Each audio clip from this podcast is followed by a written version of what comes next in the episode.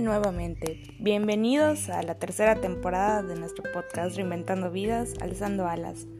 Bueno, pues les agradezco de antemano a todos los que han estado siguiendo mi podcast, a los que lo han compartido y a los que lo han me han estado siguiendo a través de los diferentes medios donde pueden encontrar mi podcast. Primeramente a todos ustedes, gracias a todos y a todas. Bueno, pues para empezar con la tercera temporada, hablaremos sobre el poder de la gratitud. Hablando específicamente de por qué les doy las gracias, es porque este va a ser nuestro primer tema de la tercera temporada. ¿Cómo beneficia la gratitud a lo largo de nuestra vida?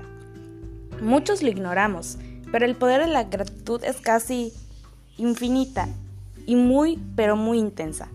Ser agradecido o agradecida, tanto dando las gracias cuando alguien hace algo bueno por nosotros, como valorando las cosas que tenemos en nuestra vida, por muy pequeñas e insignificantes que parezcan, trae consigo muchos beneficios. La gratitud, pues, debería adquirir mayor importancia, ahora que vivimos en un mundo en el que las relaciones están volviendo más informales, pero a la vez frías. Hay muchos gestos que se infravaloran pese a significar tanto. Pero bueno, la gratitud es, en su definición más académica propiamente de la RAE del diccionario, se entiende como el sentimiento que nos obliga a estimar el favor que nos han hecho del buen trato que hemos recibido, de modo que se reconoce y se corresponde con esto mismo. De forma más simple, se trata de una emoción que sentimos cuando estamos agradecidos por algo o alguien que nos ha beneficiado, y la gratitud se siente cuando nos han mejorado la, la existencia y queremos devolverle el mismo favor. Pero no es necesario que nos hayan hecho algo significativo, no tenemos por qué sentir gratitud por los gestos sumamente tan poderosos como los que vemos en las revistas o periódicos como el hombre, un hombre salva a un niño de caerse por un balcón o un taxista lleva a un adolescente a su, a su caravana de graduación. Pues la gratitud también la sentimos cuando alguien hace algo tan simple como decir las palabras justas en el momento indicado o hacer un gesto amable y agradable cuando ven que estamos muy mal. Por lo tanto, es también valorar lo que tenemos y apreciar las pequeñas cosas en la vida, que sin ellas sería más triste. Es curioso que pese a su gran poder, es practicada por pocos. Curioso, mas no extraño. La mayoría de nosotros tenemos un estilo de pensamiento que tiende hacia lo negativo, incluso si somos personas que nos consideramos mínimamente optimistas. Dos terceras partes de nuestros pensamientos se centran en negatividades, tanto pasadas como las que pueden ocurrir. Como si de respirar se tratara, nosotros los seres humanos aplicamos el sesgo de negatividad en todo, absolutamente todo lo que nos sucede. Por fortuna, practicar la gratitud puede servir como la cura para este sesgo. No debemos equivocarnos y pensar que este sesgo negativo, claro, es propio de una persona con una mente cerrada, pero sí que el centrarnos obsesivamente en lo malo que pasó y lo que podría pasar no nos va a traer ni felicidad ni bienestar. Es lógico ser un poco pesimista, puesto que nada en esta nada ni nadie en esta vida tiene garantizado salir bien, pero tampoco deberíamos ignorar lo bueno que nos pasa. La gratitud nos ayuda a tener en cuenta las cosas positivas de nuestras vidas. Entre los poderes de la gratitud podríamos mencionar una larga lista con todos y cada una de las optimizaciones en nuestro día a día, que supone agradecer todo aquello bueno o malo que hacen por nosotros. Bueno, entre los poderes podríamos encontrar que expresarla nos puede levantar el ánimo cuando estamos emocionalmente ansiosos o decaídos.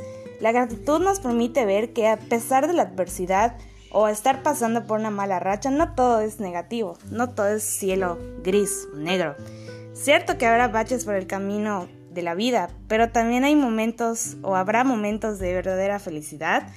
Y aunque ahora nos cueste verlo, o puede que hasta entenderlo, siempre vienen cosas buenas después de una mala época.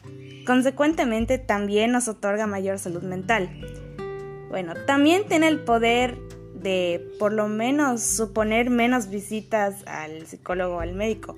Por lo general, las personas agradecidas con la vida son más propensas a cuidar sus hábitos, tanto mentales como físicos o alimentarios, además de practicar más ejercicio, claro. En vez de obsesionarse en todo lo malo que les sucede, Se agradecen los buenos momentos y aprovechan las horas libres, porque saben que el tiempo es oro. Y, y esto, aunado al tener una visión más positiva de la vida, practicando ejercicio, deporte o cuidando su dieta, caen menos veces en la enfermedad y en caso de enfermar muestran su buena cara convencidas de luchar y salir adelante. Por ello, las personas agradecidas también viven más, viven más y mejor. Entonces, ¿cómo ponerla en práctica? Realmente les voy a dar tres consejos. Al ser la tercera temporada, tres consejos. Número uno, lista de cosas buenas. Podríamos hacer una lista con las cosas buenas que nos han pasado o las o las que estemos disfrutando en estos momentos, ponerla en un lugar visible de nuestro hogar y repasarla, sea en nuestra habitación, en la entrada, en la puerta, en la cocina. Cada vez que la veamos nos fijaremos en aquellas cosas por las cuales sentir gratitud por nuestra vida, por nuestra existencia. Segundo, las 10 gracias. Cuando nos levantemos podríamos hacernos la pregunta, ¿por qué estoy agradecido o agradecido este día? La idea es tratar de decirnos 10 cosas o situaciones por las que estemos agradecidos. Puede ser cualquier cosa, claro, como haber dormido bien, haber podido desayunar, no haber eh, llegado no haber llegado tarde o no, bueno, en este caso no haberme conectado tarde, lo, o lo que sea con tal que nos sirva para sentir gratitud por cómo está yendo el día que siempre podría ir peor a la larga se convertirá en un hábito que nos facilitará tener una mejor visión de nuestras vidas, ayudándonos a apreciar las cosas buenas y que por más pequeñas que sean siempre no ocurren. Y la tercera, agradecer lo que hacen los demás por nosotros. Por último, es un ejercicio de práctica de la gratitud interpersonal. Al fin y al cabo es mucho más potente sentir gratitud hacia alguien, hacia una persona real, que no hace un acontecimiento que pudo deberse a una mera combinación de casualidades o coincidencias.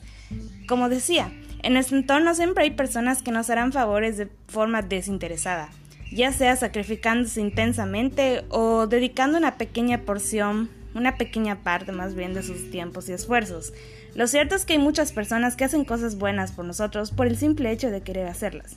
Sea como sea, la idea es devolver el buen humor, el buen rollo, propagar la gratitud y hacer que los demás sepan que valoramos lo que hacen por nosotros, por muy mínimo que sea.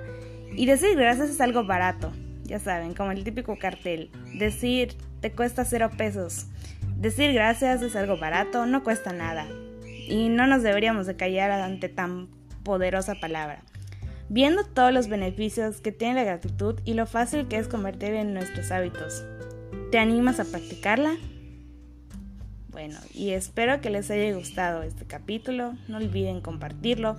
No olviden seguirme en todos los canales de distribución en los que se encuentra mi podcast.